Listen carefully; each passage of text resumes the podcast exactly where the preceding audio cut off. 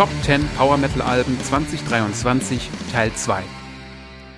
Willkommen Metalheads. Mein Name ist Niklas und ihr hört Metal Markus Metal Podcast. Ja, da haben wir euch jetzt ganz schön hinters Licht geführt, was?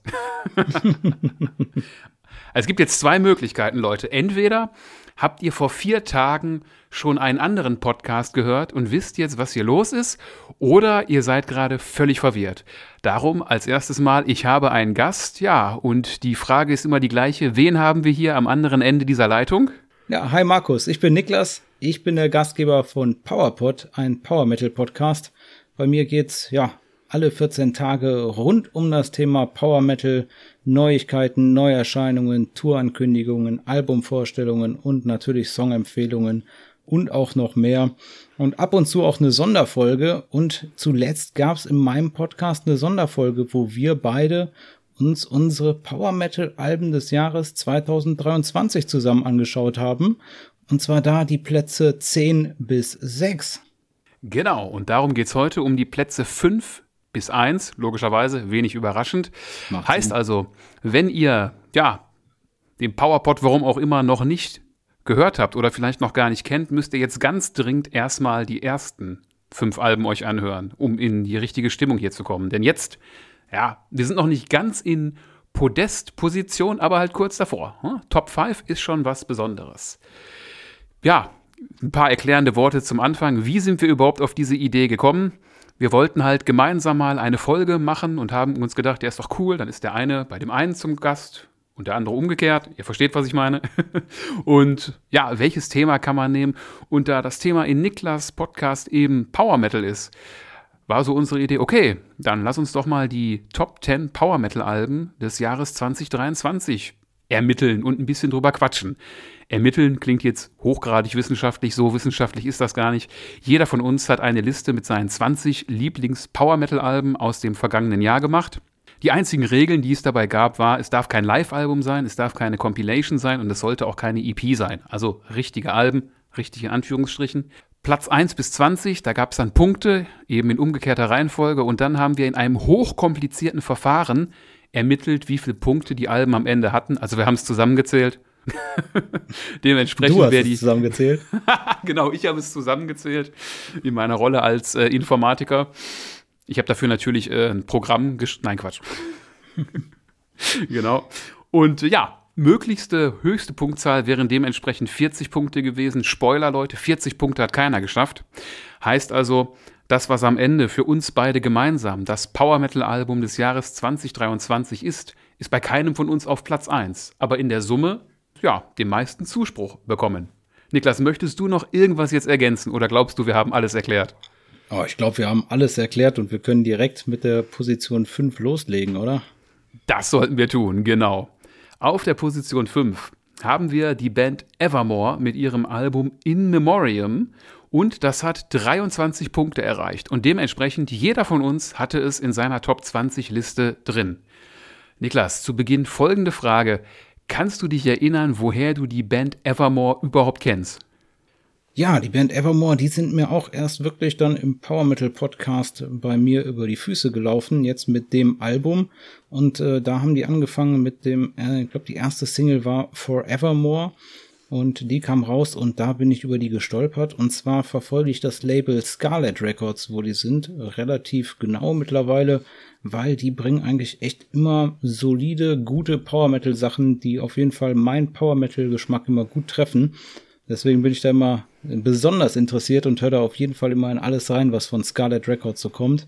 Ja, und da war Evermore dann 2023 dabei.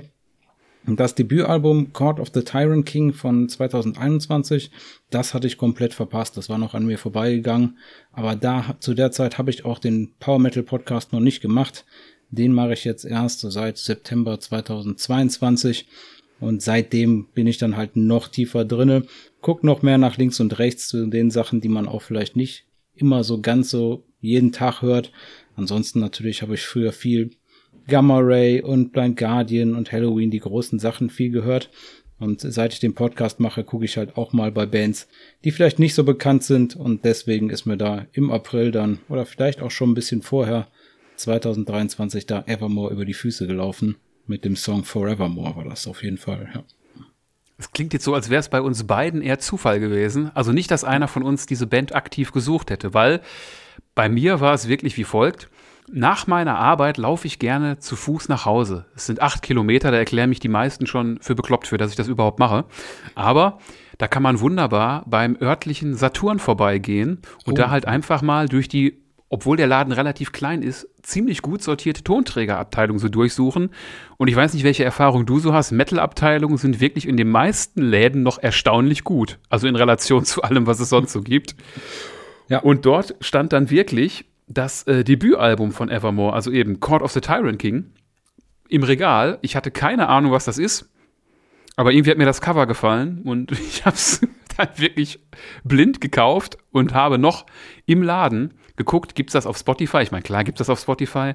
Habe es dann im WLAN des Saturns auf mein Handy geladen und auf dem restlichen Rückweg es gehört. Und spätestens bei dem Song See No Evil wusste ich, die Band ist geil. Und als dann eben im letzten Jahr das neue Album rauskam, war auch klar, okay, das musst du dir auf jeden Fall kaufen, weil das ist eine verdammt coole Band. Ja, auf jeden Fall. Die machen so richtig, also für mich so richtig typischen schwedischen Power Metal. Da ist echt alles dabei. Und das Label, die haben auch wieder ordentlich ausgeholt. Also Scarlet Records sagt, das ist was für Fans von Avantasia, Edguy, Judas Priest, Halloween, Stratovarius, Nocturnal Rites, Europe. Also wenn ihr gerne Power Metal hört oder was da so in der Nähe ist oder generell Metal gerne hört anscheinend, dann ist das auch was für euch, sagt das Label. Nein, hat mir, hat mir super Spaß gemacht. Äh, die sind nur zu dritt, die Jungs, aber die liefern halt ab wie eine fünfköpfige Band weil dann da trotzdem Doppel-Lead-Gitarre gespielt wird. Der Schlagzeuger spielt, meine ich, auch noch den Bass und da ist ordentlich was, ordentlich was los bei denen. Und hat mir richtig Spaß gemacht, auch wenn es eher ein bisschen auf der kurzen Seite ist tatsächlich, das Album. Ich glaube, das war nur so 41 Minuten oder so lang. Lang war es auf jeden Fall nicht. Ähm, schauen wir doch mal nach. 40 Minuten und 59 Sekunden. Meine Güte, 41 Minuten war fast eine Punktlandung. Ja. Auf jeden Fall ein relativ, ja, was heißt relativ, so LP-Format, ne? Ja. Klassische LP-Länge.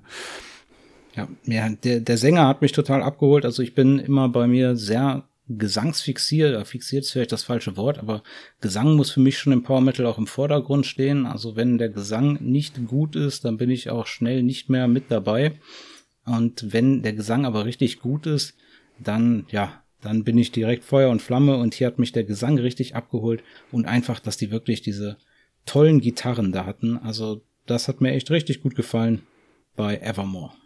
Mir persönlich hat auch sehr gut gefallen, dass es wenig ja, wie soll man das jetzt sagen, ohne dass es wieder gemein klingt?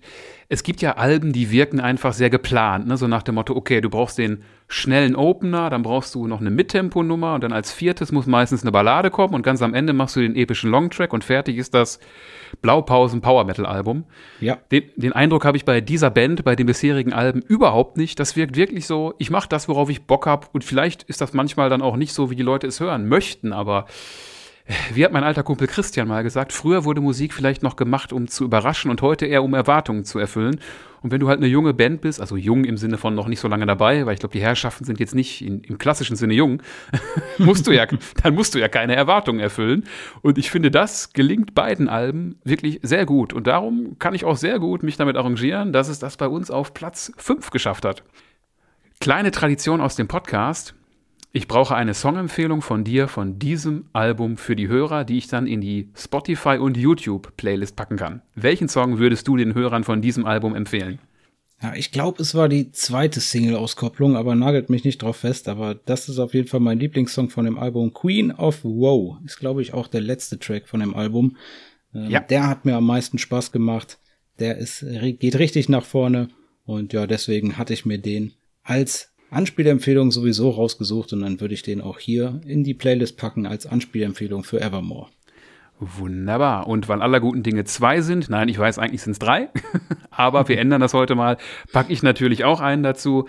Meine Songempfehlung ist einer der, ja, eher getrageneren Songs von dem Album, Empire Within. Auch richtig klasse, ja. Auf jeden Fall. Damit haben wir Platz vier gehabt waren im fernen Schweden, wenn ich mich jetzt nicht äh, getäuscht habe. Ich hoffe, Und, es war der fünfte Platz. oh ja, in der Tat. Gut aufgepasst. Aber wir schneiden hier nichts. Also, wir waren natürlich beim fünften Platz und kommen jetzt zum vierten Platz und kommen aus dem, ja, doch etwas weiter entfernten Schweden in unser Nachbarland. Denn auf Platz vier hat es geschafft. Serenity mit dem Album Nemesis AD. Die haben 24 Punkte geschafft, also minimal mehr als Evermore. Auch hier wieder, weißt du, woher du Serenity kennst? Ah, nee, weiß ich, kann ich so, glaube ich, gar nicht mehr sagen. Macht hatte ich schon, hatte ich schon auf dem Schirm, äh, bevor ich den Podcast angefangen habe. Aber, boah, nee, sorry. Macht ja nichts. Ich weiß es bei mir auch nur, weil es halt auch so eine ulkige Geschichte ist. Kennst du das äh, Label Golden Core? Ich bin mir noch nee. nicht mal sicher, ob das wirklich im klassischen Sinne ein Label ist oder ob die einfach nur halt so Ver Vertriebssachen mehr oder weniger machen. Die haben äh, so komische Samplereien. Und eine mhm. dieser Samplereien heißt Symphonic Metal. Da gibt es zehn CDs, glaube ich, von. Das sind so Doppel-CDs und die kosten 10 Euro. Also ich weiß gar nicht, ob es die mittlerweile noch gibt. Aber ich habe mir irgendwann eine dieser CDs gekauft, die auf dem wunderbaren Titel eben Symphonic Metal 6 hörte. Und dort war eben Serenity drauf mit dem Titel Wings of Madness. Und daher kenne ich diese Band. Das ist auch schon lange her. Das muss ja. zehn, elf, vielleicht sogar schon zwölf Jahre her sein. Und der Song hat es mir vom ersten Moment angetan, weil der Sänger mega, oder? Georg Neuhäuser. Ja, Georg Neuhäuser einfach absolut klasse am Gesang. Ja, definitiv, was auch den Unterschied macht hier für mich. Für mich auch. Ähm, also es war wirklich so, ich habe das gehört und Klar, Wings of Madness ist auch ein super Song. Der ist von dem Album War of Ages. Das müsste damals auch das aktuellste Album gewesen sein. Und äh, ich weiß nicht, mir hat mich erinnert er immer so ein bisschen an Michael Kiske, aber noch nicht mal wegen der Höhe, aber wegen dem Ausdruck, den er so in der Lage ist zu vermitteln oder wegen der Emotionen, mit denen er singt. Also es gibt nicht viele Leute, wie ich finde, die mit derart viel äh, Emotionen singen können. Ja, finde ich auch. Und ich finde auch ein bisschen, hat er immer ein bisschen was von äh, Roy Kahn für mich. Ähm, ja, kann man auch, auf ja, jeden auf jeden Fall. Fall. Den fand ich auch cool, dass hier Roy Kahn mit drauf war auf dem Album, aber das war auch ein kleiner Kritikpunkt. Also ich fand die dann teilweise doch schwer zu unterscheiden. Also die haben sich dann doch sehr ähnlich angehört, fand ich. Also das war gar nicht so, dass man so jemanden da mit dazu nimmt, der so einen hohen Kontrast irgendwie zu der Stimme hat von, äh, von Georg Neuhäuser sondern äh, da war schon sehr nah dran mit äh, Roy Kahn, fand ich. Aber gut, das ist Meckern auf ganz hohem Niveau. Ich bin immer froh, wenn ich Roy Kahn irgendwo anders nochmal hören kann. wenn du Roy Kahn hören willst, solltest du Conception hören, falls du ja, die alten weiß. Klamotten nicht kennst. Doch, kenne ich. Aber das ist weiß ja jetzt ich, eher, das ist ja eher progressive, würde ich mal sagen. Ne? Also die älteren, ja. also die Conception-Sachen, die ganz alten aus den 90ern, ich meine, die gibt es ja mittlerweile auch wieder, seit Roy Kahn ja bei Camelot raus ist. Das hätte ich gedacht, ist aber eher progressive, also eher als Power Metal, oder? Ja, ich behaupte immer, das ist Progressive Power Metal. Damit bin ich immer gut gefahren, aber. so Alibi-mäßig, ne? Aber ich mache mir die Welt auch manchmal, wie sie mir gefällt. Das ist halt so. ja, für Roy Kahn auf jeden Fall super Sänger. Und ja, ich weiß aber, was du meinst. Er singt ja beim, äh, ja, es ist nicht der Opener, ne? es ist der erste Song nach dem Intro, wenn ich mich nicht irre. Ja, ich meine auch. The Fall of Man müsste es sein, genau. Und ähm, ja, also ich weiß, was du meinst.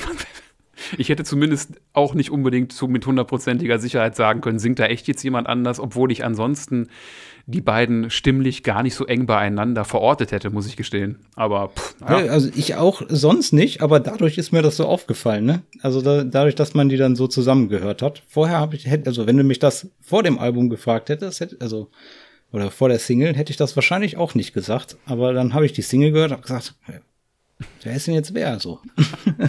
Dazu kann ich eine lustige Anekdote zum Besten geben. Geht um was völlig anderes. Auf dem ersten Avantasia-Album singt ja auch Michael Kiske. Ja. Und damals, mein Gott, damals, ja gut, ist über 20 Jahre her, darf man damals sagen, oder? Kann man machen. Kann man machen. War ja noch so zu äh, seligen Schulzeiten meinerseits, also kurz vorm Abi. Da habe ich auch eine Band gehabt und ähm, mit Christian und André, also die waren auch mal zu Gast in einer Podcast-Folge, da haben wir über Virgin Steel gesprochen.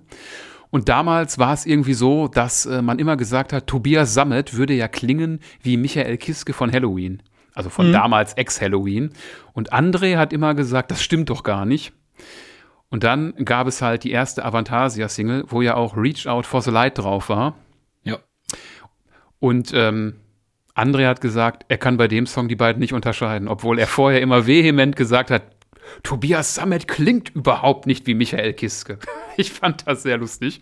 Und ja, von daher musste ich das an dieser Stelle mal zum Besten geben. Sorry, André, aber wahrscheinlich sagt er jetzt, das stimmt so gar nicht. Das habe ich nie gesagt. Aber da kann ich ja kontrollieren, ob er den Podcast hört. Aber ich würde sagen, mittlerweile hat er recht. Also mittlerweile klingt Tobias Sammet überhaupt nicht mehr wie Michael Kiske. Ich glaube, dass der einfach früher zu der Zeit ähm, da noch sehr inspiriert war auch von Kiske und da absichtlich auch versucht hat, genauso zu singen. Und das hat er ja. so nach und nach erst abgelegt. Ich glaube, so mit den, mit den, mit dem Scarecrow-Album bei Avantasia dann abgelegt und mit, äh, bei Edguy ähm, ja, weiß ich gar nicht genau, ob ich da ein Album sagen kann, wo das weniger geworden ist. Aber definitiv äh, bei dem Scarecrow-Album finde ich das schon weniger geworden, dass er so sehr so versucht auch zu singen wie Kiske. Aber das habe ich halt auch immer gemocht an den frühen Edguy-Alben, dass er halt da ja sich sehr nach Michael Kiske anhört. Äh, ja, das, ich bin halt Fall. bin halt Michael Kiske-Fan durch und durch und ja, das ist immer ein guter Grund für mich. Wenn sich jemand wie Michael Kiske anhört, dann hat die Band meistens schon gewonnen bei mir. das habe ich ja noch gar nicht wahrgenommen, genau. Aber noch für die, äh, für die Hörer, die mich noch nicht gehört hatten, wollte genau. ich das nochmal loswerden hier. Ansonsten fällt uns noch etwas zu Serenity ein. Ich weiß noch, dass ich von dem Album gedacht habe, ich finde es gut, also es ist musikalisch auf sehr hohem Niveau, das kann man problemlos sagen. Ja. Was äh, ich ein bisschen schade fand, habe ich auch in, meinem, in meiner Podcast-Folge gesagt, in der es um dieses Album auch ging. Ich finde, es ist ein bisschen zahm. Also es könnte ein bisschen mehr von den Gitarren her, ein bisschen mehr braten. Also wenn man jetzt so im Vergleich die Walkings sieht, gut, die ja. sind auch musikalisch generell härter unterwegs, aber da merkt man, dass man trotz allem äh, die Stimme von Georg Neuhäuser auch mit solcher Musik koppeln kann. Und ich meine auch, Serenity waren früher mal ein bisschen härter und vielleicht auch ein bisschen abwechslungsreicher in sich. Aber nichtsdestotrotz, wer diese Art von Musik mag, ich glaube, das ist völlig zu Recht auf dem vierten Platz bei uns gelandet. Also da kommt man nur schwer dran vorbei, wenn man melodischen, vielleicht auch manchmal kitschigen Power Metal mag. Ja, kitschigen Power Metal. Ich hatte mir aufgeschrieben mal so eine Mischung aus Camelot mit einer extra Portion Disney obendrauf. So. Und das Schlimme ist, dass ich das jetzt überhaupt nicht negativ meine, sondern genau so liebe ich mein Power Metal. Es ist absolut großartig. Und äh, das ist halt genau mein Ding und deswegen ist das auch relativ weit oben gelandet hier. Ich fand das auch cool, dass die hier ein Konzeptalbum draus gemacht haben. Also es geht ja alles so irgendwie um diese Werke des Malers Albrecht Dürer. Ja, genau. Alles so Renaissance angelehnt und das hat auch einfach Spaß gemacht, fand ich. Und deswegen ist mir das gut in Erinnerung geblieben. Ja, und du fragst ja gleich sicher, welchen Song ich auf die Playlist setzen will. Und das war auch mit ein Grund, dass das hier so gut abgeschnitten hat bei mir, weil das war echt einfach ein richtig klasse Track in der ungekürzten Fassung, aber muss ich sagen. Also die gekürzte Fassung fand ich so, hm, warum macht man das denn heutzutage noch? Aber, ja, ja. Dann hause raus. Die ja, dann hau ich direkt mal raus. Jetzt habe ich schon angeteasert. Reflections of AD, das ist definitiv mein Song vom Album und den finde ich richtig, richtig gut. Der hat mir super Spaß gemacht. Der hat all das, was ich gerade eben meinte, also dieses Camelot und Disney, da ist alles mit dabei. Also absolut klasse und richtig toller Song auch, um sich den Gesang von Georg Neuhauser halt richtig in vielen Facetten anzuhören. Hat mir gut gefallen, aber da definitiv dann die ungekürzte Fassung bitte in die Playlist. Ich weiß gar nicht, ob die gekürzte Fassung überhaupt noch bei den ja, Streaming-Diensten verfügbar ist oder ob die nur fürs Musikvideo gemacht worden ist, damit man halt nicht so ein ja, ewig langes Musikvideo hat. ja, vielen Dank für die Empfehlung. Bevor ich dann meine Songempfehlung dazu packe, kennst du den dunklen Parabelritter? Also ich habe das schon gehört, aber ich weiß jetzt nicht genau wo. Das ist doch ist das, äh, nee, äh, hilf mir auf die also, Sprünge. Also der macht heutzutage eher so äh, Videos über politische Zusammenhänge. Und der ist eigentlich bekannt dadurch geworden, dass er auch, also zumindest in meiner Wahrnehmung, über Metal gequatscht hat. Und er hat auch mal Bands irgendwie vorgestellt und er hat auch, ich weiß gar nicht in welchem Zusammenhang, über Serenity gesprochen. Und er hat so eine total lustige Umschreibung dafür gehabt. Er hat irgendwie sowas gesagt wie, kennt ihr so, ja, nicht so wirklich mittelalterliche, aber so schlüpfrige Literatur, wo dann so leicht bekleidete Herren und äh, Damen vorne drauf sind. Also irgendwie so Liebesschmutzetten, ne? Ja. Und er hat gesagt, Serenity machen den Soundtrack für diese Art von Büchern. es war irre gemein, aber ich habe absolut verstanden, was er damit ausdrücken wollte. Ja, und jetzt, wenn man das dann trotzdem mag, dann ist man bei Serenity genau richtig. Ja, auf jeden Fall. Ich mag diese Band auf jeden Fall. Sonst hätten ja. wir sie ja nicht so weit nach oben gebracht. Beenden wir das dann jetzt mit meiner Songempfehlung. Ich muss mich jetzt entscheiden zwischen zwei Sachen. Weil ich habe natürlich immer hier zwei stehen, falls du den nennst, den ich auch nennen wollte. ich entscheide mich dann mal für The End of Babylon. Oh, ja. Auch eine super Nummer. War, meine ich, auch keine Single, ne? Nee, ich glaube nicht. Und du hast mir eben quasi die perfekte Überleitung gegeben für die nächste Band. Du hast ja gesagt, den Song bitte in der ungekürzten Fassung, weil warum macht man heutzutage noch gekürzte Fassungen? Ja. Die Band, zu der wir jetzt kommen, hat genau so etwas gemacht. Es geht um die Band Don't Drop the Sword und um das Album Age of Heroes. Wir sind also jetzt auf dem Treppchen, wir sind bei Platz 3, die Bronzemedaille für das Power Metal Album des Jahres. Vergeben vom PowerPod und von Metal Markus Metal Podcast geht also an Down Drop the Sword und ihr Album Age of Heroes.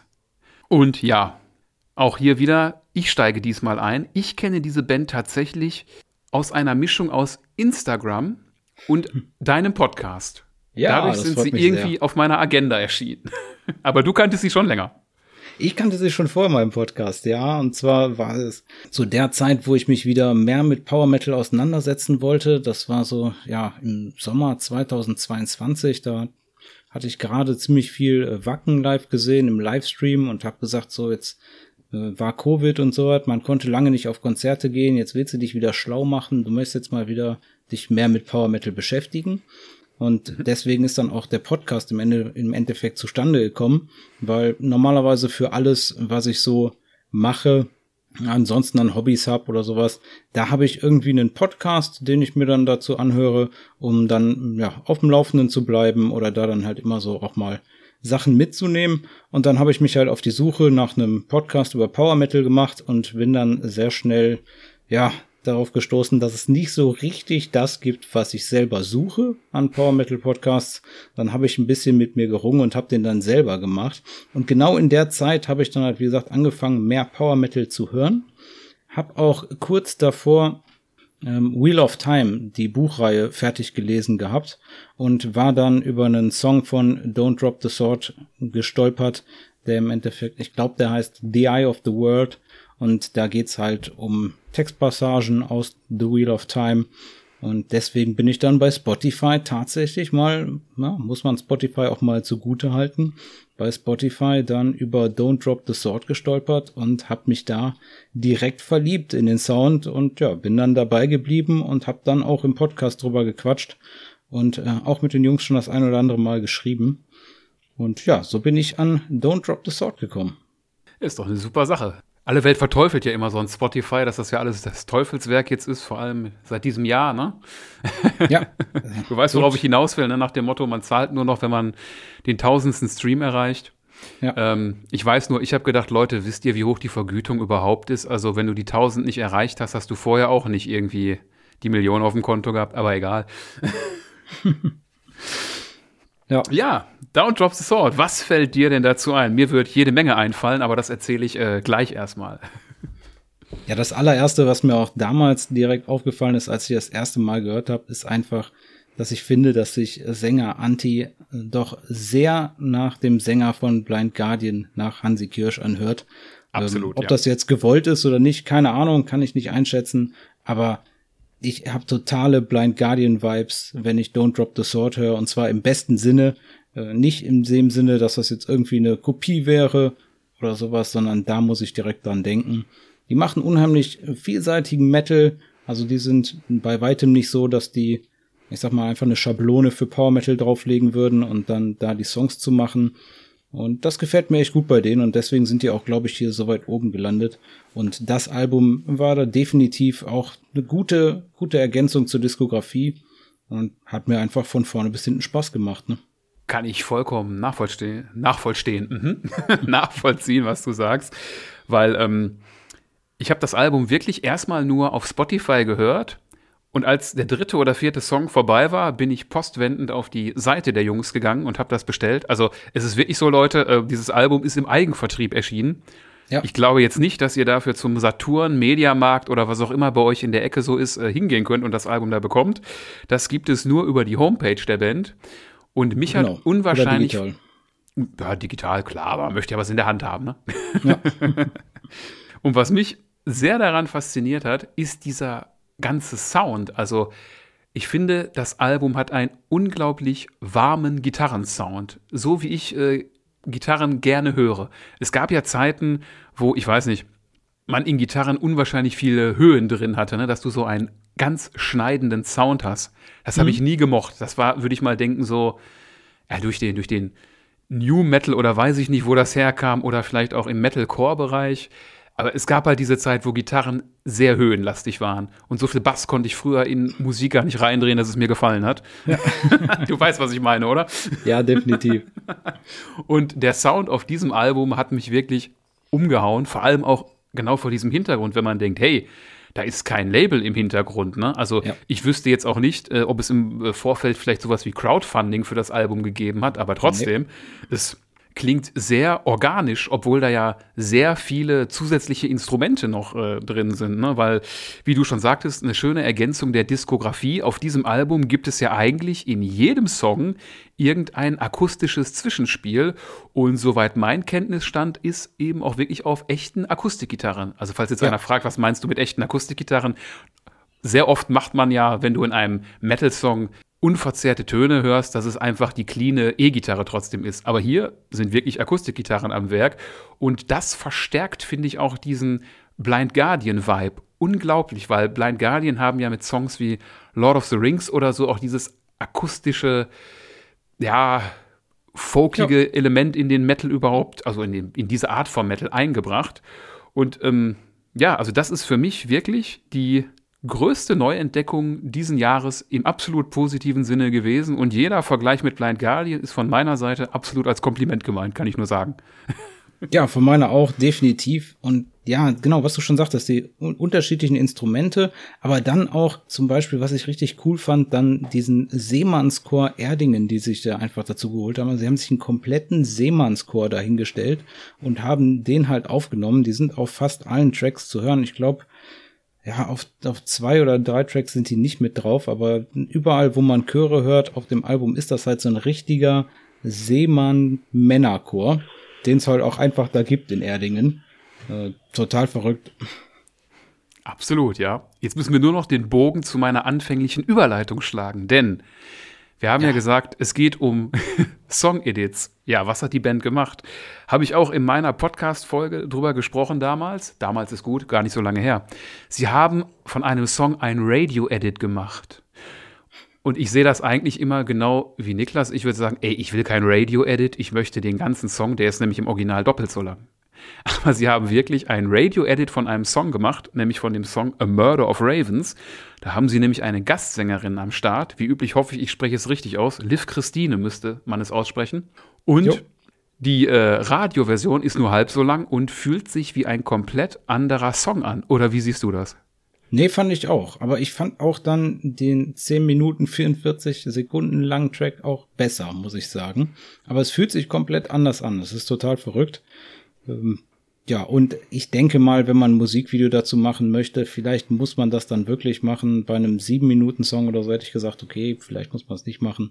Aber dafür habe ich auch zu wenig Ahnung davon. Das ist dann auch nur noch nur noch persönliche Meinung und äh, sehr davon gefärbt, dass ich halt gerne direkt so das Gesamtkunstwerk irgendwie greifen möchte und äh, dass da doch immer, wenn da irgendwie Edit dran steht, immer so ein Beigeschmack hat von wir, wir mussten uns jetzt runterbrechen. Das ist immer so das, was ich da so mit reinlese. Kann ja auch sein, dass das völlig, äh, äh, ja, völlig künstlerisch gemacht worden ist und gesagt worden ist, ja, da möchten wir jetzt halt mal künstlerisch zwei komplett verschiedene Songs nur durch eine andere Struktur und durchs Rausschneiden von Sachen draus machen. Aber ich habe da immer diesen Beigeschmack dabei. Ja, das eigentliche Kunstwerk ist doch der lange Song Warum Richtig. hat man den jetzt runtergeschnitten? Naja, man könnte es sich, also ich könnte jetzt ein bisschen spoilern, mache ich auch einfach mal, äh, weil mich hat vor zwei oder drei Tagen eine Podcast-Hörerin angeschrieben. Ich bin mir ziemlich sicher, sie hört auch deinen Podcast. Es geht um Sunny. Ja. Und äh, sie meinte, ja, äh, kündigt doch mal an, worum es in der nächsten Folge geht, wo ich dann so meinte, ich finde die Idee total cool, aber das ist oftmals schwierig zu sagen, weil man ja oft Sachen irgendwie vorproduziert. Vorproduziert hört sich an, als wäre das voll das aufwendige Thema, ne? aber sagen wir mal, die, die, man macht Sachen auf Halde. Aber ich kann an dieser Stelle schon sagen, am 6. Februar gibt es ein Interview mit Down Drop the Sword wo wir genau über dieses Thema auch reden, warum es dieses Radio-Edit gibt und auch wie diese Zusammenarbeit mit Liv Christine überhaupt zustande gekommen ist und noch über jede Menge andere Themen. Also Leute. Oh, da bin ich sehr gespannt. es hat unwahrscheinlich viel Spaß gemacht, kann ich nur sagen.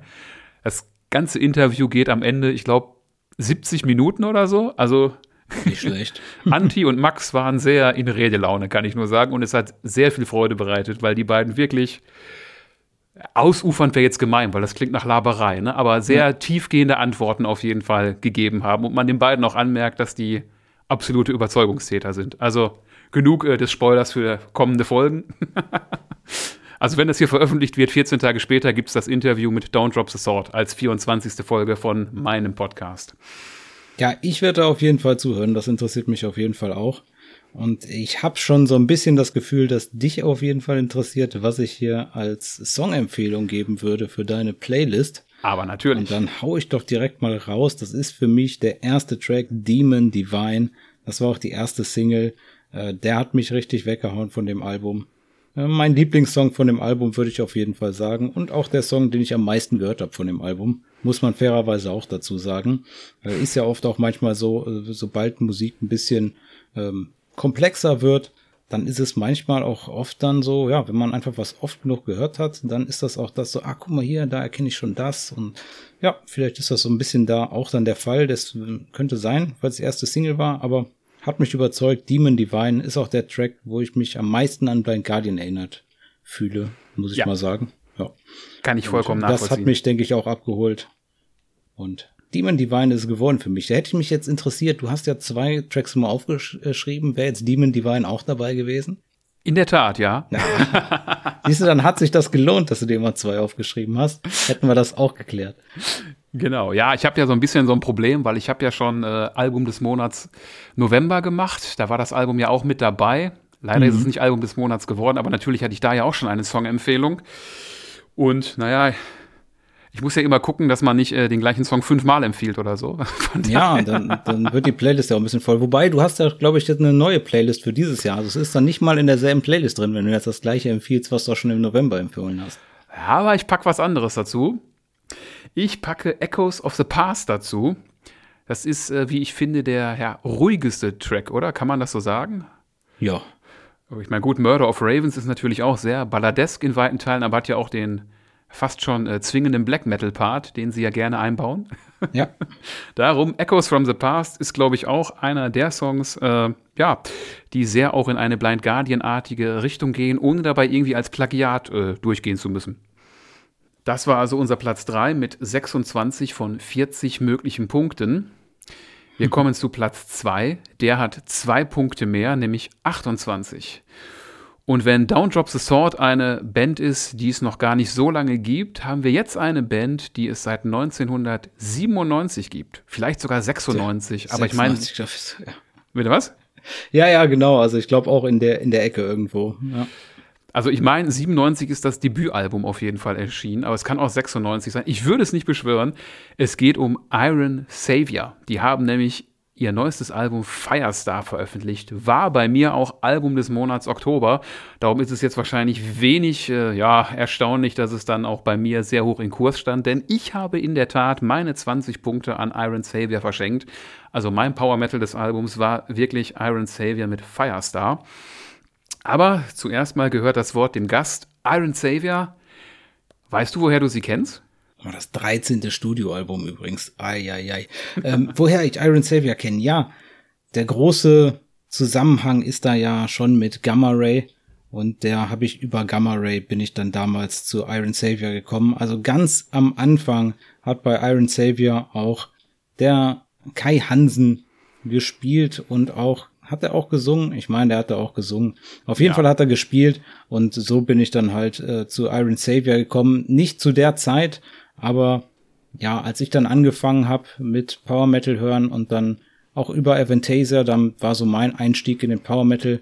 Darüber bin ich dann auch ziemlich schnell über Kai Hansen dann zu Gamma Ray gekommen und von da aus ging es dann ja weiter nach Iron Savior. Aber wer mir jetzt gesagt hat, ja hör mal, der Hansen, der hat auch bei Iron Savior gespielt, das kann ich dir überhaupt nicht sagen. Also das ist irgendwie, das, das kam so mit. Ne? Also ich habe dann geguckt, okay, was, wer hat denn da bei Aventasia mitgemacht? Ja, okay, cool.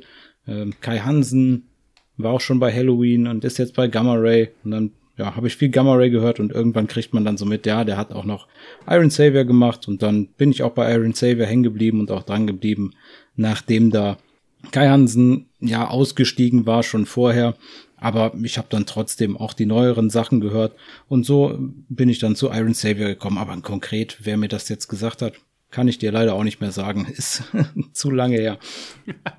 bei, bei mir ist es dann noch länger her, aber ich weiß es noch, weil ich kenne die Band halt wirklich aus dem Rockhard, weil sie halt damals angekündigt wurde, so nach dem Motto, hey, Kai Hansen und Thomas Stauch, damals ja noch vom Blind Guardian, ja. machen zusammen was. Und da ist auch noch jemand mit dabei, der auch schon bei Grave Digger Alben irgendwie, äh, glaube ich, Mixing oder sowas gemacht hat, ne? Oder auf jeden Fall hat Pete Sielk ja irgendwas mit Musikproduktion gelernt irgendwann mal. Ja. Daher kenne ich das wirklich, also ich kann wirklich behaupten, ich kenne Iron Savior vom ersten Moment an. Ich müsste jetzt lügen, wenn ich sage, dass ich alle Alben absolut kenne. Das ist sicherlich nicht der Fall. Und nee, auch ähm, irgendwann zwischendurch ist die Band so ein bisschen von meinem Radar verschwunden. Aber in den letzten vier, fünf Jahren sind die doch mit sicher, mit sehr starker Vehemenz wieder bei mir auf dem Radar aufgetaucht. Und jetzt Firestar kann ich wirklich sagen, ich fand die Platte von vorne bis hinten klasse. Es gibt keinen Song, wo ich irgendwie zur Skip-Taste drücken würde, greifen würde, mein Gott. Noch nicht mal beim Intro, wobei so Intros ja oftmals, ne, so diesen Anstricher mehr, das hörst du dir die ersten zwei, drei Male an und dann bist du nur noch genervt davon. Aber hier ja, ist, es, ist es wirklich so, das ist ja auch kein Intro im klassischen Sinne. Ne? Das ist ja eigentlich ein kurzer Instrumentalsong, aber mit einer coolen Melodie und ja, also pff, ich finde auch sehr schön, das Album hat ja viele verschiedene Stimmungen. Ne? Du hast ja diese sehr schnellen Song wie eben Songs, mhm. wie eben den Titelsong Firestar, der erinnert mich auch, ähnlich wie Don't Drop the Sword, irgendwie am Blind Guardian, hier aber eher von der Spielweise der Gitarren, also von dieser Melodie auf der Gitarren und diesem Wow, was ja, nee, Wawa sagt man ja, ne, was ja immer auf der Gitarre irgendwie so draufhängt bei Blind Guardian. Ja. Also und zwischendurch hast du aber auch Songs, die klingen dann wie Judas Priest Nummern, so ungefähr, ne? Also da ist ja auch eine Judas Priest Nummer mit drauf auf dem Album. ja, die meine ich aber nicht. das ist der Bonustrack, genau. Ja, Heading nein, Out to the Highway. Auch richtig, eine interessante Wahl. Ist jetzt ja nicht so der Judas Priest Überhit, ne? Nee, überhaupt nicht. Aber ist doch ganz cool, dann mal äh, sowas als, als Bonustrack zu haben. Ähm, fand, fand ich auch gut, auf jeden Fall. Heading Out to the Highway, ja. Nee, ich fand auch, also generell richtig druckvolle Produktion auch und halt, die sind dann halt ein Tick härter in den Gitarren. Also da ist so ein bisschen mehr so, so traditioneller Heavy Metal irgendwie in den Gitarren, würde ich sagen. Oder auch in, in der generellen Rangehensweise. Auch der Gesang ist ja jetzt nicht so ein, äh, der Pete Sieg, der singt ja jetzt auch nicht total hoch. Aber nee. ich bin da auch äh, bei dir, ich bin da auch oft an Blind Guardian erinnert, vor allem beim Gesang. Ähm, ja, das ist so, ich weiß nicht, die singen nicht gleich, der Hansi Kirsch und der, aber irgendwie die gleiche, gleiche Tonhöhe oder so die meiste Zeit, wo die sich bewegen. Irgendwas erinnert mich auf jeden Fall da an ihn. Und dass der das komplett selber mixt, mastert und aufnimmt, das ist einfach echt richtig geil. Auf jeden Fall. Und möge es ihm auch hoffentlich bald wieder gut gehen, weil wenn ich es jetzt richtig verstanden habe, hatte er ja mit einer Krebserkrankung zu kämpfen. Genau, definitiv. Er hatte Krebs im letzten Jahr, deswegen mussten sie auch zum Jahresende hin alle Konzerte absagen. Aber was mein letzter Stand, was ich gehört habe, war, dass er auf dem Weg der Besserung ist und dass es ihm schon so weit wieder gut geht, dass die auch damit rechnen, dass er jetzt dann in diesem Jahr auch wieder auftreten kann. Also das scheint wohl alles in die richtige Richtung zu gehen. Aber ich habe da jetzt auch seit ein, zwei Monaten nichts mehr gehört, würde ich sagen. Ja. Deckt sich auch mit meiner Wahrnehmung möge es kein schlechtes Zeichen sein, weil Iron Savior Live ist auf jeden Fall eine coole Sache. Ich habe die mal auf Wacken gesehen. ist ewig her, über 20 Jahre. 2002 war das. Aber Wacken auch noch so ein bisschen kleiner. Ja, das denke ich mir. Da war ich auch noch nicht auf Wacken. Ich war das erste Mal 2006 auf Wacken. Oh, ist ja gar nicht so viel danach. Aber was mir halt so in Erinnerung geblieben ist, die standen auf der Bühne, also die hatten auch keine, keine Techniker dabei, die haben den ganzen Kram selbst gemacht, ne? Mhm. Und da hat auch jede Menge Zeug nicht funktioniert, auch mit dem Monitor-Sound oh, funktionierte irgendwas nicht so ganz. Und dann äh, hat Pete Sieg irgendwie gesagt, ich habe hier eine Gitarre auf dem Monitor, die nicht die meine ist. Ich kann so nicht arbeiten. Er hat das natürlich so überspitzt gesagt, aber es wirkte halt sehr lustig. Und dann, ich glaube, es war bei dem Song Mindfeeder, war seine Gitarre verstimmt. Du hast es gehört. Er hat sie einfach weggepackt und hat einfach nur den Sänger gegeben und hat hinterher dann gesagt, ja Leute, ich habe jetzt mal die doofe verstimmte Gitarre weggepackt und so getan, als wäre ich nur Sänger. Also er hat das alles noch mit sehr viel Humor genommen, aber ich weiß, ja. mir, mir hat es damals wirklich Respekt abgenötigt, dass du auf so einem großen Festival stehst, dann passiert so ein Mist und du meisterst es trotzdem irgendwie. Ne? Also das fand ich schon wirklich Hut ab, kann ich nur sagen. Das macht, glaube ich, nicht jeder. Hamburger Jung halt, ne? das mag so sein, genau. Fällt dir sonst noch was zu dem Iron Savior Album ein, außer deiner Songempfehlung? Ja, die, weiß nicht, ob du da drauf geachtet hast, aber die Backing-Chöre, da hat der Pete Sieg einfach mal seine Tochter mit rangeholt und ein Freund von ihr oder ihren Freund, weiß ich nicht ganz genau, wie da die Beziehung ist, aber die 17-jährige Tochter, die ist zu hören, einfach mal in den Backing-Chören auf dem Album. Sowas kann man dann auch machen, wenn man das komplett alles von vorne bis hinten alles selber macht.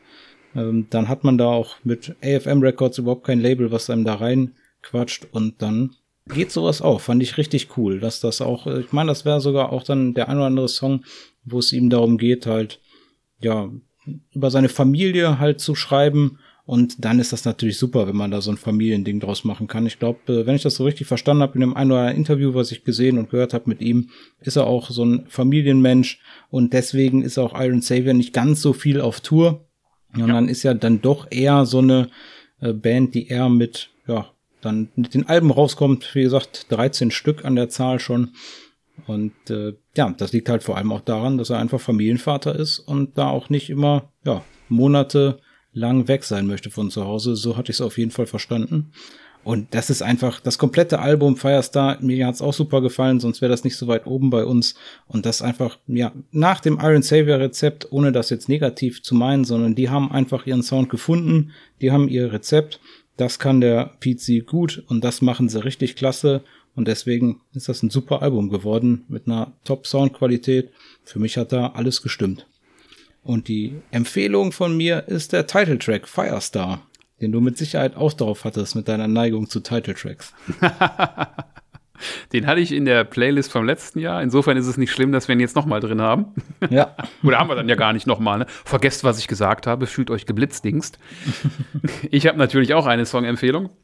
Und zwar nehme ich, es war eine der Singles, In the Realm of Heavy Metal. Ich weiß, ja. es ist ein furchtbar klischeebehafteter Text, aber ich finde, er hat einfach eine sehr augenzwinkernde und auch sehr wahre Botschaft in sich. Ne? So nach dem Motto, ja, aber hier im Reich des Heavy Metal geht's dir gut, ne? Sinngemäß. Ja, auf jeden Fall. Und dann durch diesen, durch diesen Trick, dass er halt über Heavy Metal singt, kann er diese ganzen Sachen, die halt so sehr kitsch belastet sind, irgendwie trotzdem mit einbauen, über diese ganzen Fantasy-Themen reden, weil er dann dann wieder nur darüber erzählt. Also das ist total, total gut gemacht, auch künstlerisch finde ich das super gemacht, hat mir super gefallen bei dem Song. Ja, auf jeden Fall. Eine abschließende Anekdote zu Iron Saver ist mir gerade noch eingefallen, als du von Familie, Mensch und wenig auf Tour geredet hast. Es gibt ja von Iron Savior ein Live-Album und da ist auch eine Live-DVD bei. Und ich habe doch eben von dieser Panne bei Wacken äh, erzählt, ne? Ja. Ich weiß nicht, kennst du die Live-DVD? Nee. Da, da, also das ist in Hamburg, ich glaube im, im Knust aufgenommen. Jetzt nicht gerade die größte Halle in Hamburg. Vielleicht irre ich mich auch. Ihr dürft mich dann gerne korrigieren. Und da muss alle Hamburger alle Hamburger ein. laufen Amok. so, nein. Also es war auf jeden Fall nicht die Markthalle. So groß war die Halle nicht. Und äh, offenbar muss es bei der Aufnahme so gewesen sein, dass bei den ersten, äh, ersten zwei Songs, glaube ich, die Gitarre, also nicht die Gitarre von Pete Silk, sondern die andere Gitarre nicht funktioniert hat. Und dann gibt es halt im Bonusmaterial Aufnahmen davon, wie halt der andere Gitarrist da steht und so ein bisschen unglücklich aus der Wäsche guckt. Und ich fand es irre witzig, dass es das auf dieser DVD dann gibt, dass sie wirklich völlig offen sagen, hey, die ersten zwei Songs haben wir verkackt und äh, mussten wir nochmal spielen. Das ist ja auch bei der, bei der Edguy äh, DVD ist das so, hier die äh, Fucking with Fire. Ja. ja die habe ich hier stehen. Aber dann kennst du die Geschichte von da auch, oder? Wo, äh, da gibt es das auch im Bonusmaterial, dass sie irgendwie. Ah, äh, ich kann dir gar nicht sagen, ob ich das Bonusmaterial überhaupt, wenn, dann habe ich das einmal geguckt, wo die rausgekommen ist. Die ist doch schon uralt, die Scheibe, meine Güte. Ja, aber da nee, ist das, äh, ich da ist das auch so. Also im, Bo im Bonusmaterial erzählt Tobi Sammet das halt auch irgendwie so, ja, ähm, wir haben halt angefangen, alles total super. Und die spielen ja die ersten beiden Songs in einem durch. Ne? Der erste Song ist ja hier Catch of the Sanctuary, glaube ich, ne? Oder womit fangen die an? Ja, ich habe das Album ganz selten gehört, weil ich das erste, erste Live-Album so viel besser fand. Und wenn ich das Live-Album okay. von Edgar hören wollte, habe ich immer das Burning Down the Opera gehört. Ja, auf jeden Fall, der, der zweite Song ist dann der lange Song Sacrifice. Ja. Und dementsprechend beide Songs zusammen dauern ja irgendwie dann eine Viertelstunde. So. Da bist du ewig unterwegs schon, ja. Und Tobi Sammet erzählt irgendwie, ja, dann bin ich halt in irgendeiner Solo-Passage kurz Backstage gegangen und dann meinten die, ja, die Kameras waren aber noch nicht an. Und darum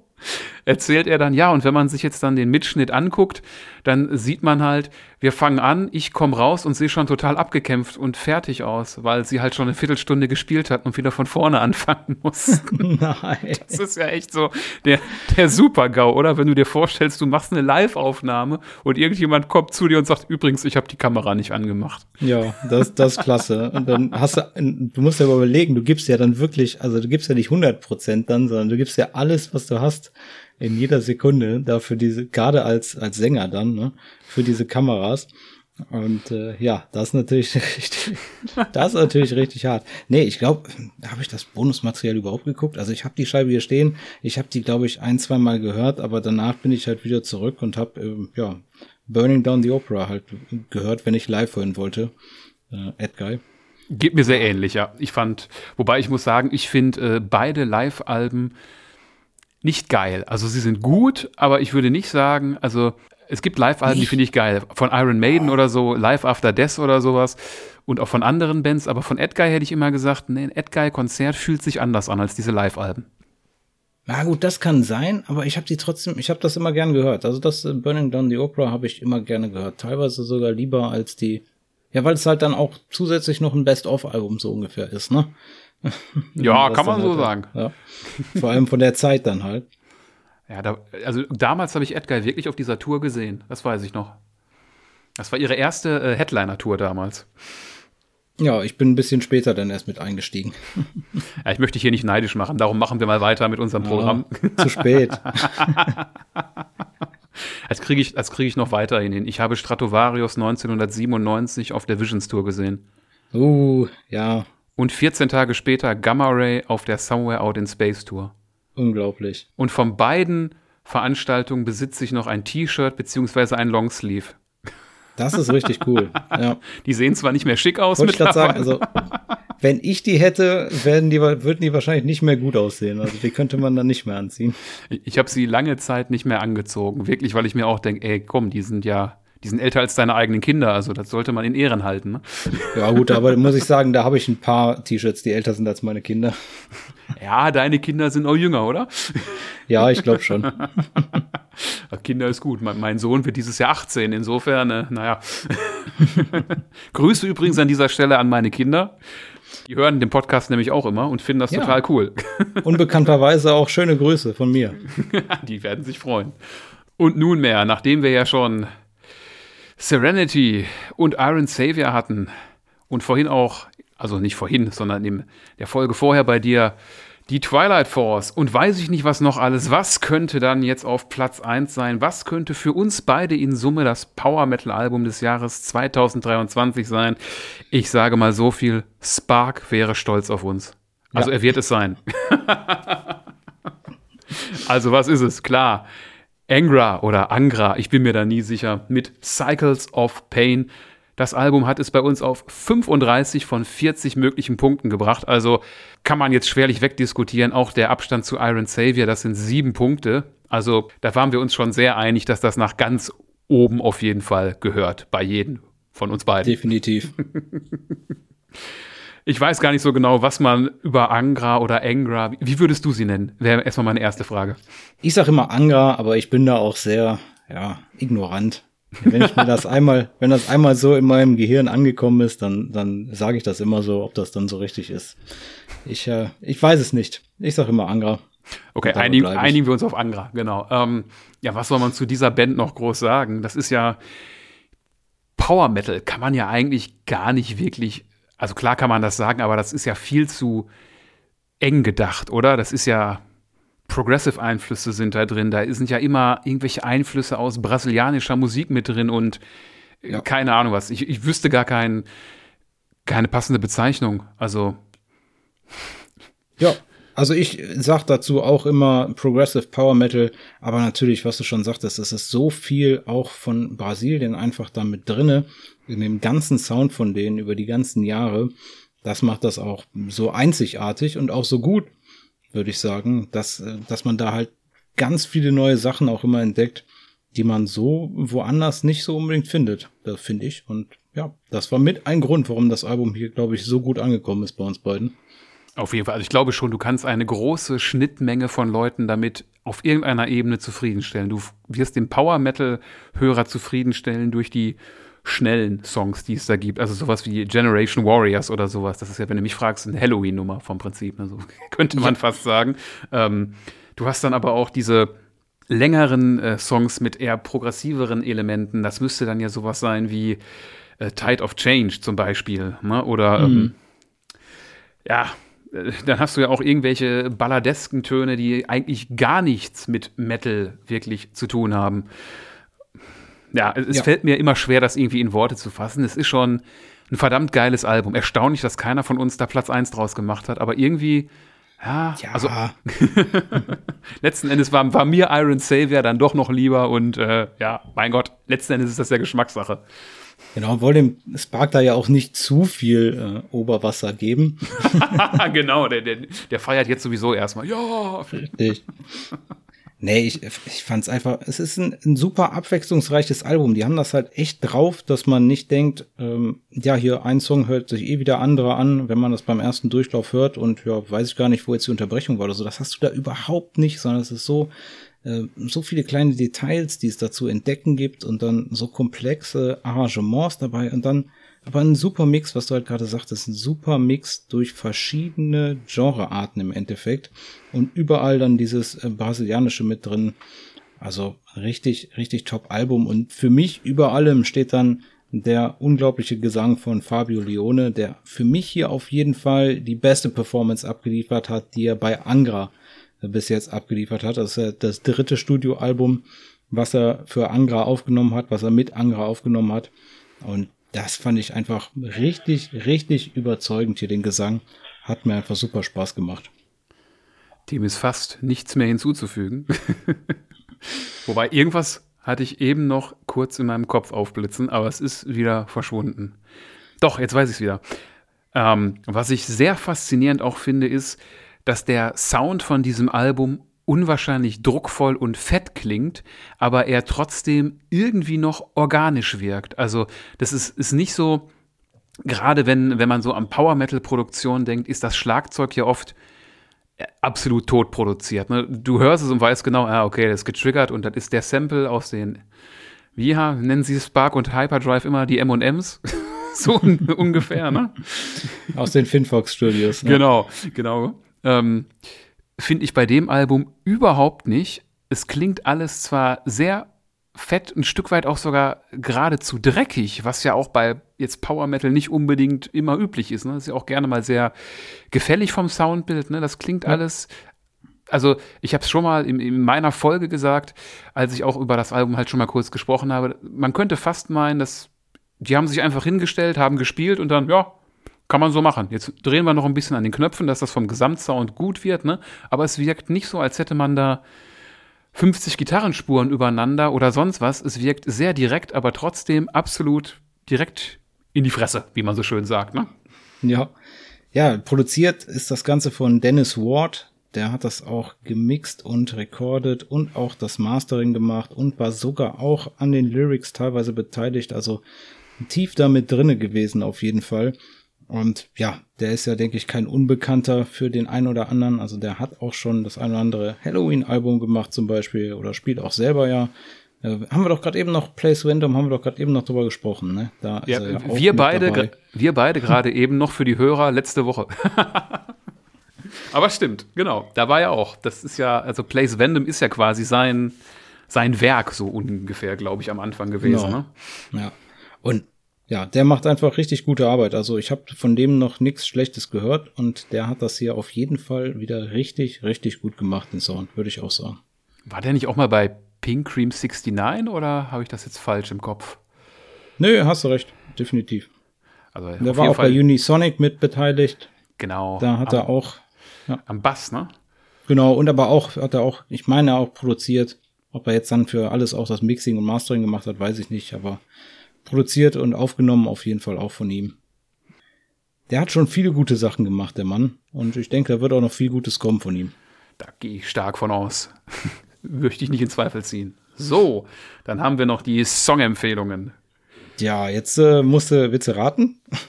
Äh, Generation Warriors. Ja, genau, natürlich. Der Power Metal Song, der sich am meisten nach Halloween anhört, wie du es gesagt hast. Generation Warriors, das ist definitiv meine Anspielempfehlung von dem Album. Der hat mich so richtig weggehauen. Aber ich fand das ganze Album gut, sonst wäre es nicht so weit oben gelandet. Ja, Aber Generation Warriors ist es für mich auf jeden Fall. Ja, dann packe ich mal eine etwas vertracktere Nummer dazu. Dann nehme ich Tide of Changes. Ja, Part 2 müssen wir dann ja nehmen. Ne? Wir können ja nur einen Song nehmen. Dumm gelaufen. Da sind wieder die Edits, ne? Scheiße. Naja, was soll's. ja, Leute. Damit haben wir jetzt euch zehn, in dieser Folge fünf, aber in Summe zehn Alben vorgestellt, die wir nach unserer ganz subjektiven Betrachtung für die zehn besten Power Metal Alben des Jahres 2023 halten. Und ja, ich weiß nicht, vielleicht kann man das für das jetzt laufende Jahr dann im nächsten Jahr wiederholen. Also ihr wisst, was ich meine, ne? dass man 2025 über die Power Metal Alben 2024 sprechen kann. Ihr könnt uns ja erstmal vielleicht erzählen, was ihr davon überhaupt haltet, weil vielleicht kann man das ja ein bisschen weiter ausbauen, dass man, dass ihr uns was schreiben könntet dazu oder so. Keine Ahnung. Vielleicht machen wir das auch in einem Jahr gar nicht mehr. Man weiß ja nie, was so passiert. Ich gehe eigentlich Richtig. schwer davon aus. Oder vielleicht müssen wir beim nächsten Jahr dann die Top 20 machen, weil wir nicht genug reingekriegt haben für die Leute hier. Könnte auch sein. Also, es gilt wie immer, ihr dürft euch sehr gerne bei mir melden. Ich gehe davon aus, bei Niklas natürlich auch. Immer. Wenn ihr uns sagen wollt, keine Ahnung, ey Leute, Engra war doch eigentlich total dumm, das ist kein Power Metal und äh, Down Drops the Sword ist sowieso kein Power Metal und Serenity war nicht zahm, das ist ultra heavy und keine Ahnung. Jeder darf seine Meinung haben und darf uns die auch absolut gerne mitteilen, weil ja, sonst wäre es ja langweilig, wenn alle das gleiche cool finden, oder? Also, das ist zumindest meine Meinung dazu. Bevor wir uns dann jetzt aber verabschieden, habe ich da noch eine Sache. Niklas, es ist mir aufgefallen, als ich so das Jahr nochmal habe Revue passieren lassen und es gab eine Veröffentlichung im Jahr 2023, die zumindest was den Bereich des Power Metals angeht, unwahrscheinlich gehypt wurde. Und keiner von uns beiden hat dieses Album in seinen Top 20 gehabt. Weißt du, worauf ich hinaus will? Ich glaube, ich weiß, worauf du hinaus willst, aber komm, sag es mir doch. es geht um Angus Mac 6 and the Sword of Power. Bei ja, keinem. Angus Mac 6. Bei keinem von uns beiden hat es dieses Album in die Top 20 geschafft. Es geht mir jetzt nicht darum, hier irgendwie zu dissen oder so. Ich würde mhm. ganz einfach nur gerne mal von dir wissen, warum es das nicht geschafft hat, weil gehypt wurde es, oder? Also sofern man im, im Power-Metal-Bereich überhaupt von Hype sprechen kann.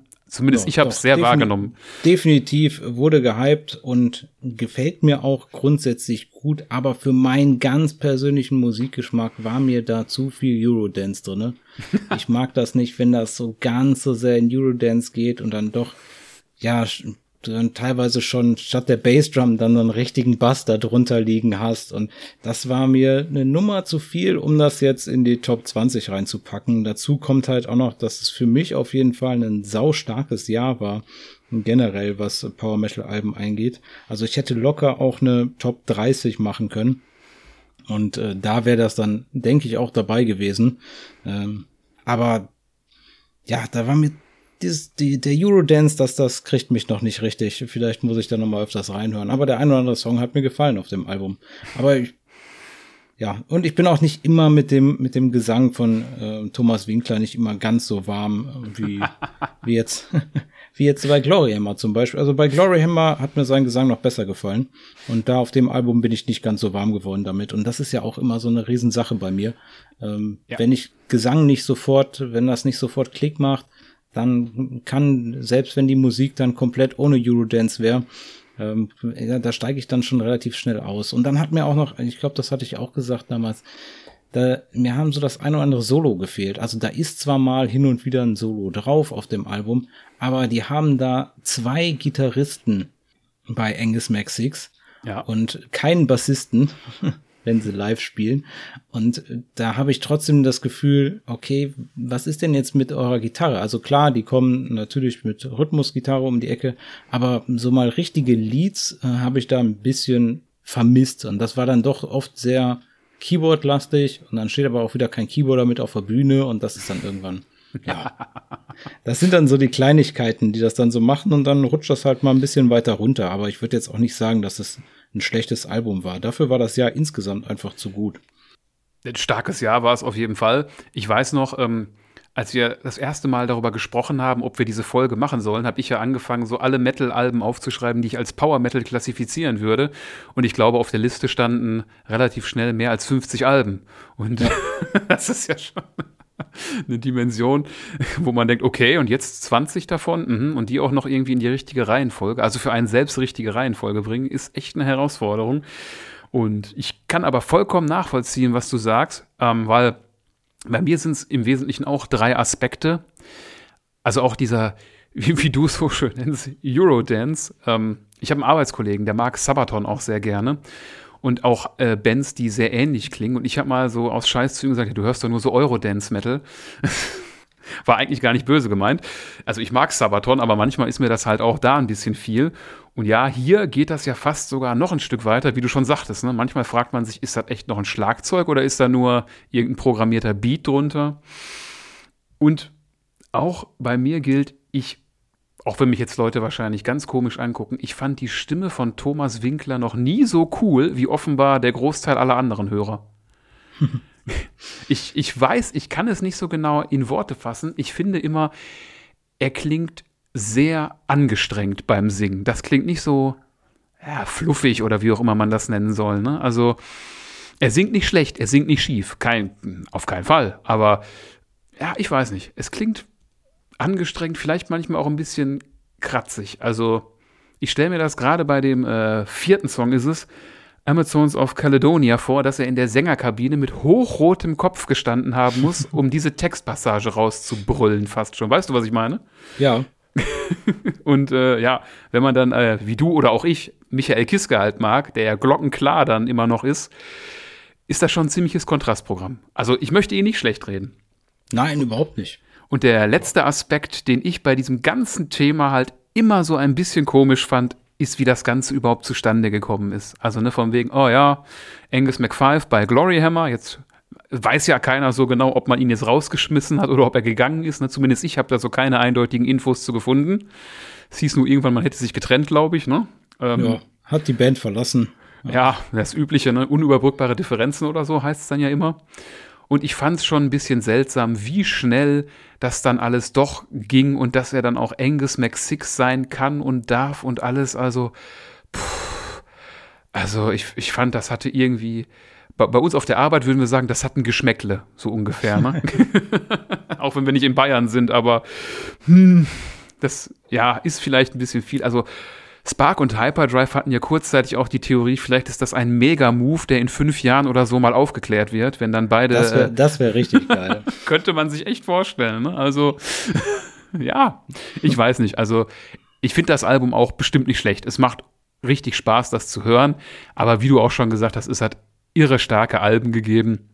Und wenn es dann halt so Punkte sind, ne, dann, ja, dann rutscht etwas schnell vom Radar. Ich wollte es halt nur einmal kurz angesprochen haben, nicht, dass wir irgendwie uns schreibt dann am Ende vielleicht doch jemand, was ist eigentlich mit Angus Mac Six, Angus Mac Six und wir gucken uns beide so an, oh, Uppala. Ja, also da dürfen wir so aber jetzt gar nicht anfangen, weil ich habe sonst noch den ein oder anderen hier auf, auf meiner Liste, wo wir dann, dann machen wir aber mein ganzes Jahr PowerPod, äh, meinen Podcast dann nochmal Revue passieren in einer Folge, weil da habe ich wirklich ja Über fast alle diese Alben habe ich da gesprochen.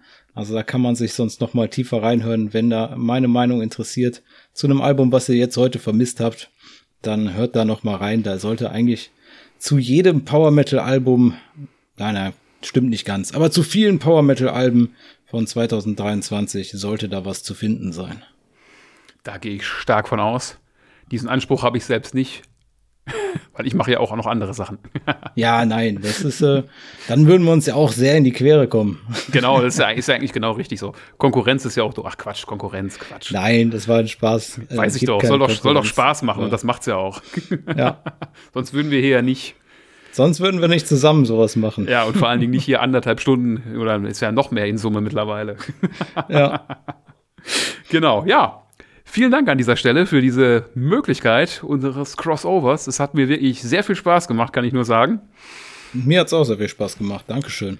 Ja, danke auch. Und im Podcast bei mir ist es üblich, dass der Gast, in dem Falle bist es ja du, den Podcast beenden darf mit irgendeinem Zitat, was auch immer. Und ja, oder mit traditionell vorher noch mit ein paar letzten Worten. Also nochmal, vielen Dank an dich. Hört, Leute, hört weiter den PowerPod. Kann ich euch nur empfehlen. Da gibt es die besten Infos überhaupt. Also meine ich jetzt wirklich ernst, das sage ich nicht einfach nur so, weil ich habe sehr viele Infos bekommen, wo ich wirklich gedacht hätte, wow, krass, das ist gut zu wissen. Ja, das freut mich immer zu hören. Ja, das ist der Grund, warum ich das mache und ich nehme ja auch selber davon immer viel mit. Und ja, das macht mir einfach Spaß und insgesamt habe ich einfach Lust, ich sag mal so, Cheerleader für Power Metal zu sein. Also bei mir wird man da selten dann so richtig harsche Kritik finden, einfach, weil wenn ich sowas hätte, dann, dann rede ich da halt nicht drüber, sondern bei mir soll es halt darum gehen, ja, die Sachen, die ich am Power Metal gerne mag, die bringe ich dann mit in den Podcast. Und vor allem halt, ja, über alles andere haben wir schon gesprochen. Ich denke, da wird man bei dir in den Shownotes fündig werden, wenn man mal beim PowerPod reinhören möchte. Und genau, du hast immer ein Zitat am Ende der Folge. Ich habe mir das ja schon fast ein bisschen gedacht. Und ich muss sagen, falls ihr jetzt die erste Folge von unserer Kooperation hier, von unserer Doppelfolge von dem Crossover nicht gehört habt, dann wisst ihr es noch nicht. Aber beim PowerPod haben wir immer eine Songempfehlung der Folge am Ende. Und da hattest du dich dieses Mal für Gamma Ray entschieden. Deswegen möchte ich jetzt auch die Folge und unseren gesamten Jahresabschluss mit einem kleinen Zitat von Gamma Ray beenden. Und zwar möchte ich sagen, on sad wings of destiny, we're kings without the throne. Dankeschön. Vielen Dank.